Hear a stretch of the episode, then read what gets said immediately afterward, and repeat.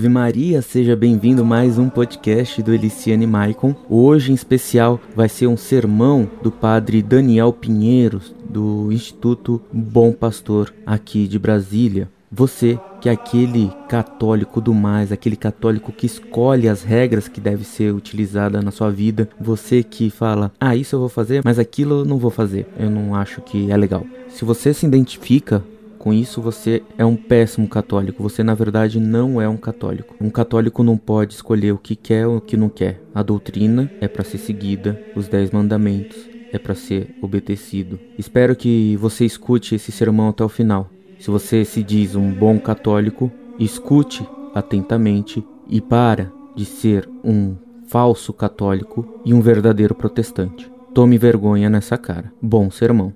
E como de costume, essa música de fundo se chama Velum Templi.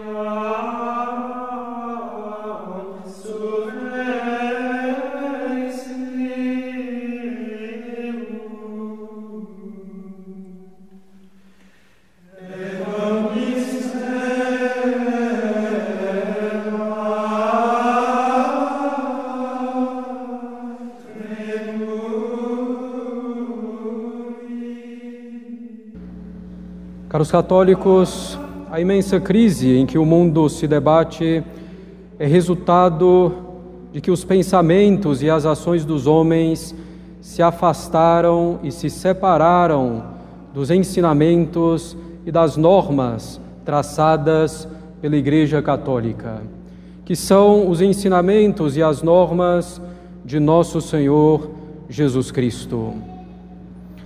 Todavia, caros católicos, não pensemos apenas naqueles que estão fora da igreja, que professam a heresia, por exemplo, a heresia protestante, negando uma ou algumas verdades de fé. Não pensemos apenas naqueles que vivem no cisma, como os ortodoxos. Não pensemos apenas nos espíritas, nos judeus, nos muçulmanos, ou nos infiéis de qualquer gênero, ou nos agnósticos ou ateus, ou naqueles que vivem e renovam o paganismo. Claro, a Igreja, por meio de seus ministros, em primeiro lugar, e por meio de todos os seus fiéis, quer trazer para colocar sob a bandeira de Cristo Rei todas as pessoas que jazem na sombra do erro e da morte, da ignorância e do pecado. A Igreja quer trazer a bandeira de Cristo Rei para sob a bandeira de Cristo Rei todas as nações e todas as sociedades, começando, claro, pelas famílias. Todavia, caros católicos, para trazer todos para Cristo Rei, é necessário que as forças católicas permaneçam incontaminadas dos erros que devem combater. A preservação da fé entre os filhos da Igreja é indispensável para o triunfo de Cristo Rei, tanto quanto possível nessa terra. Os erros contra a doutrina católica, sempre o mesmo em seus elementos essenciais, se apresentam com aspecto novo e com nuances a cada época. A tentação contra a fé age também com intensidade diferente. Às vezes, consegue arrastar as almas diretamente para a heresia. Às vezes, porém, sem tirar as almas do seio da igreja, a tentação contra a fé consegue colocar nelas o espírito do erro, de forma que muitos católicos que recitam corretamente o credo e julgam dar adesão irrestrita ao magistério da igreja, na verdade, estão no erro. E caros católicos, este é um fato que a experiência não cansa de demonstrar. Quantas vezes, efetivamente, vê, quantas vezes observamos em torno de nós católicos orgulhosos, no bom sentido, de sua condição de filhos da igreja, que não perdem a ocasião de proclamar a fé e que, no entanto, em algumas ou muitas de suas ideias com relação à igreja, à sociedade, à família e com relação a, todo, a tantos outros temas, se desviam daquilo que a igreja ensina de forma límpida e que sempre ensinou. Isso ocorre, sobretudo, caros católicos, quando a fé e a moral católicas se chocam contra correntes fortes de erros ou apetites mais profundamente viciados. Assim dizia Pio XII aos pregadores quaresmais em Roma, em 1944. Um fato, dizia o Papa, um fato que sempre se repete na história da Igreja é que quando a fé e a moral cristã se chocam contra fortes correntes contrárias de erros ou apetites viciados, surgem tentativas com o intuito de vencer as dificuldades mediante algum compromisso cômodo, ou então alguma tentativa de se esquivar das dificuldades ou de simplesmente fechar os olhos para ela. É coisa muito complexa, talvez nem todos os católicos compreendam. Fechemos os nossos olhos para esse erro. Quando o erro, caros católicos, vem com força e se choca com a igreja, ele atinge, infelizmente, o espírito de muitos católicos que, permanecendo na igreja, querem encontrar um modo de conciliar o erro com a doutrina católica.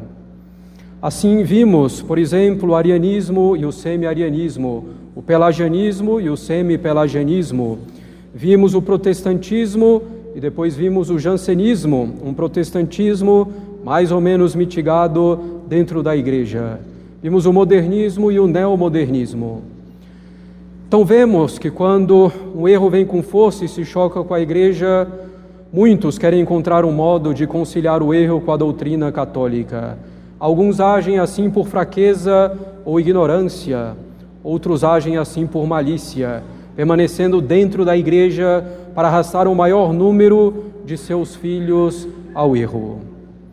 Quando as coisas estão assim, caros católicos, quando, os, quando muitos vão conciliando o erro e a verdade dentro da igreja, é preciso denunciar esses desvios que corrompem a fé, é preciso denunciá-los com clareza e com insistência. Que alertemos contra o protestantismo, contra o espiritismo, contra o ateísmo e seremos sempre bem compreendidos dentro da igreja, ou atualmente, talvez nem sempre que alertemos para erros que se difundem entre os próprios católicos e já encontraremos incompreensões e seremos acusados. Para muitos parecerá que perdemos o nosso tempo denunciando os erros que se disseminam entre aqueles que guardam o nome de católico, que frequentam os sacramentos. Dirão que perdemos o nosso tempo tentando aperfeiçoar a fé de quem já é bem ou mal católico e que nosso tempo seria muito mais bem aproveitado se nos empenhássemos em converter os que estão fora da igreja. Seremos acusados de dar um tesouro supérfluo a quem já é rico, enquanto deixamos sem pão quem morre de fome. Ou seja, seremos acusados de querer a perfeição entre os católicos, enquanto esquecemos dos não católicos. Para outros, seremos considerados imprudentes. Dirão que já é tão difícil professar a fé católica nesse mundo e que, se quisermos então aperfeiçoar essa profissão de fé, muitos católicos podem terminar desistindo, pois vamos sobrecarregá-los de detalhes irritantes. Deveríamos, dizem, nos contentar com essa profissão de fé em linhas gerais, com um comportamento católico em linhas gerais. Meus caros, o espírito da igreja é absolutamente outro. A igreja não se contenta com uma fé e uma prática, uma prática católica mais ou menos em linhas gerais. A igreja não se contenta que seus filhos vivam em águas turvas desde que estejam no seu seio. Não, é um movimento natural da igreja excluir de si, como organismo vivo que é, qualquer corpo estranho tentando antes, claro, curá-lo. Porém, esse movimento natural, executado por ministros fiéis da Igreja, pode ser interpretado como uma ação obstinada de padres exaltados e exagerados. A fé católica, caros católicos, não se contenta em ser professada em suas linhas gerais. Isso não existe. Como dissemos no sermão da semana passada para o domingo do Bom Pastor, diante de Deus vale mais uma alma perfeita do que muitas, inúmeras tíbias. A fé católica exige a sua profissão íntegra e plena, sem conciliação nenhuma com o erro, sem conciliação com as águas turvas de correntes que agitam a sociedade em um dado momento histórico. O católico deve se manter no ponto de equilíbrio da fé, ponto a partir do qual é fácil e seguro perseverar nela. Qual é esse ponto de equilíbrio da fé?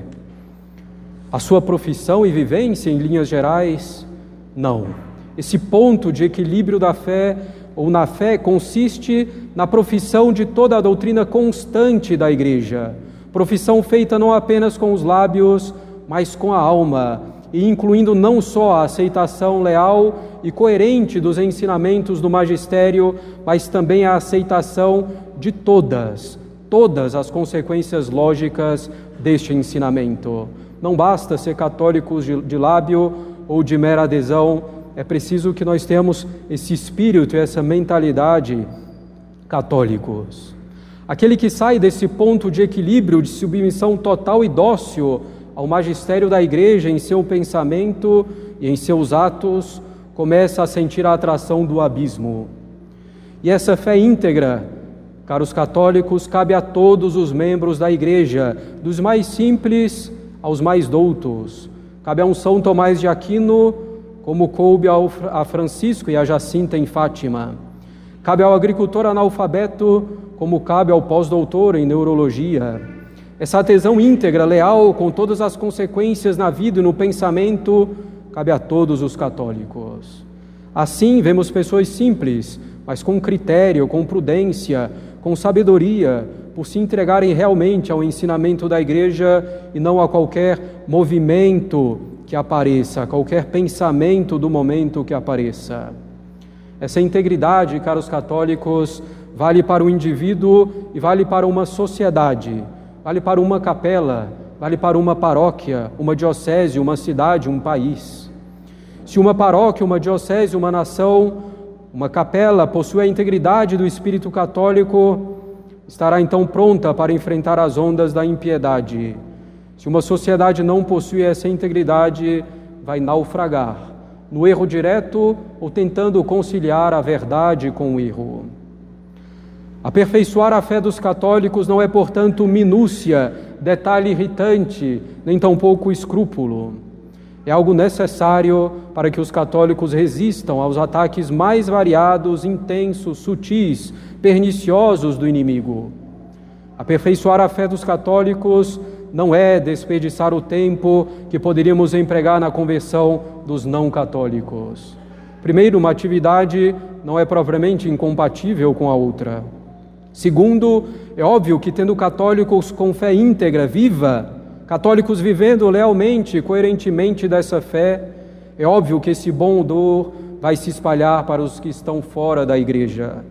Essa integridade da fé leva ao zelo apostólico e assim à conversão daqueles que estão fora da igreja. Nosso Senhor, ao formar os apóstolos e os discípulos, estaria descuidando do resto da humanidade? Claro que não. Católicos que tenham integridade da fé e que vivam inteiramente dela, convertem muitos para a igreja pelo exemplo, pela oração, pelas palavras ditas com sabedoria e humildade, pelos bons conselhos. Diante de tudo isso, fica claro para nós que é preciso atentar para os erros que serpenteiam, mesmo entre os católicos, entre aqueles que pronunciam o credo corretamente. Sem o combate aos erros internos, como poderemos resistir aos externos? O que dissemos até aqui baseamos nas palavras introdutórias de Dom Antônio de Castro Maier ao seu Catecismo de Verdades Oportunas, feito em 1953 para a sua Diocese de Campos. Essa questão, caros católicos, não é de hoje, é de sempre na história da Igreja. Porém, quais são os principais erros que vemos hoje? Infelizmente, não são poucos. Cada um de nós conhece, infelizmente, mais uma vez, alguns ou muitos católicos mesmo que vão à missa todo domingo, mas que querem o fim do celibato, que defendem a igualdade entre sacerdotes e leigos, que defendem a colegialidade, a igualdade entre papa e bispo, como se a igreja não fosse monárquica e hierárquica. Cada um de nós conhece católicos que não veem mal no ecumenismo e no indiferentismo religioso. Cada um de nós conhece católicos aderentes à teologia da libertação. Cada um de nós conhece católicos que defendem a contracepção, que defendem o divórcio, que defendem a união entre pessoas do mesmo sexo. Cada um de nós conhece católicos que colocam a santidade nos dons carismáticos e que se deixam levar pelo sentimentalismo na vida espiritual como se a fé fosse sentimento, como se a graça fosse sentimento, como se o importante fossem os dons extraordinários e não a conformidade com a vontade de Deus. Muitos estão em uma ignorância grande, sem conhecimento de alguns erros, tamanha é a gravidade da crise que vivemos. Mas é preciso resistir e apontar esses erros para que a igreja seja saudável. Porém, caros católicos, um pastor deve falar para o seu rebanho. Cada apostolado tem as suas ameaças próprias para a integridade da fé. No nosso rebanho, não creio que sejam esses que citamos os principais erros. Os erros em nosso meio são um pouco mais sutis às vezes. Às vezes, nem tanto é o erro de negar a autoridade do Papa e dos bispos em face da crise e de eventuais erros cometidos. Guardam a autoridade naquilo que é correto. É o que nos diz São Paulo na epístola de hoje. Devemos obedecer, ser submissos às autoridades, não somente às boas e virtuosas, mas mesmo aquelas ruins. Nas suas ordens legítimas, nas suas ordens boas, é evidente. É o erro de negar que o Papa Francisco seja o Papa, seja o pastor supremo, seja o sucessor de Pedro. É um erro grave contra a fé afirmar que o Papa é Bento XVI ou que não há Papa ou que é um outro qualquer. Um católico não pode aceitar isso. E aqui não aceitamos. É o erro da astrologia, da astrocaracteriologia, é o erro das camadas da personalidade, é o erro da formação do imaginário. Todas essas baboseiras tão alheias à doutrina católica, ao seu espírito, condenadas em sua essência, em sua doutrina pela Igreja Católica, e que são resgatadas como um conhecimento mais elevado, como algo que se perdeu no tempo, acessível somente a alguns privilegiados, a alguns espíritos de elite. É o erro do perennialismo, do tradicionalismo, com sua visão simbólica do mundo e da religião, com seu esoterismo mais ou menos escancarado. É o erro do conservadorismo, tão distante do magistério da igreja, da doutrina da igreja sobre o papel do Estado, que não necessariamente deve ser mínimo. É o erro com relação ao papel da família e do indivíduo. É o erro da direita que se forma no Brasil e no mundo é o erro de defender as liberdades individuais modernas, maçônicas, proclamadas na Revolução Francesa, como se fossem um bem, sendo que essas liberdades, tais como apresentadas e vividas, foram condenadas pela Igreja. É o erro do liberalismo, portanto. O erro do liberalismo econômico, tão reiteradamente condenado pela Igreja e que faz nascer dele o socialismo e o comunismo. É o erro de formar o pensamento à base de posts de Instagram, à base de grupos de WhatsApp e de postagens de Facebook, de status, de stories e de outras redes sociais. É o erro de não raciocinar com base em princípios da fé e da razão natural. É o erro de deixar tesouros imensos da igreja, livros e livros escritos pelos santos, encíclicas e encíclicas escritas pelos papas para se formar de modo tão superficial e muitas vezes errôneo. ou no mais das vezes errôneo mesmo. É o erro de querer formar grupos de estudos sem orientação sólida da igreja e fazer congressos e seminários e centros sem uma orientação realmente sólida da igreja. É o erro de aceitar vários erros a fim de combater outros erros, como por exemplo, para combater o aborto ou o comunismo. E assim vemos grupos pró-vida que aceitam muita coisa, muitos desvios, muitos erros, sob pretexto de unir forças para combater o aborto. É o erro de pensar que se trata, antes de tudo, de uma guerra cultural e não espiritual. Partindo desse princípio, a guerra está perdida. É o erro da suposta alta cultura, pretexto para a difusão de ideias erradas. É o erro da masculinidade mal compreendida e que se pretende ensinar com cursos na internet. Que brincadeira de mau gosto é essa, caros católicos? É o erro da heresia das obras, que faz recair a solução no apostolado, na ação, e não naquilo que precede o apostolado, que precede a oração e que é a alma do apostolado, que é a oração. É o erro da primazia da política, como se a política fosse resolver tudo, como se não fosse antes uma questão de religião em primeiro lugar, e uma questão da verdadeira religião, a católica, em primeiro lugar. É o erro de achar que o que importa é armar os cidadãos e que isso é uma obrigação moral de um cristão, o que não é uma obrigação moral. Enquanto a verdadeira obrigação está na armadura espiritual. É o erro de apoiar um político ou políticos por serem supostamente o mal menor, aceitando tudo ou quase tudo para isso, tornando-se cego e burro para apoiar sempre, para evitar a volta do esquerdismo. O erro é o erro, a mentira é a mentira, a desonestidade é a desonestidade. Não podemos compactuar com isso, nem sequer para evitar o retorno de um mal maior. É o erro de achar que uma forma de governo é a solução para tudo. Em geral, se pensa isso da monarquia. É o erro de se deixar levar por teorias da conspiração, caindo no ridículo, perdendo a credibilidade diante dos outros e permitindo que avance a conspiração real contra a Igreja e Cristo. É o erro de se autoproclamar o grupo que vai salvar o Brasil ou a Igreja. Infelizmente, devemos constatar que os católicos se deixam levar muito facilmente.